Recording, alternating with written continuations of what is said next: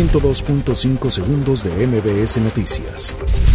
El Banco de México realizó una encuesta entre 38 grupos de análisis y consultoría económica del sector privado nacional y extranjero, quienes redujeron sus expectativas de crecimiento económico de México para este año a 0.03%.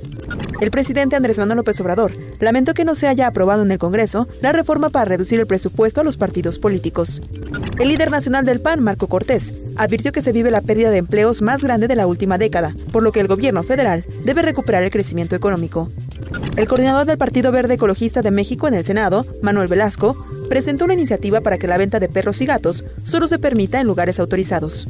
Ejecutan a Lorenzo Barajas, exalcalde de Buenavista, Michoacán.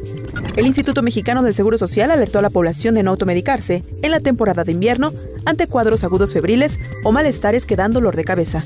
Disminuye la Secretaría de Hacienda y Crédito Público estímulo fiscal para gasolina magna y diésel.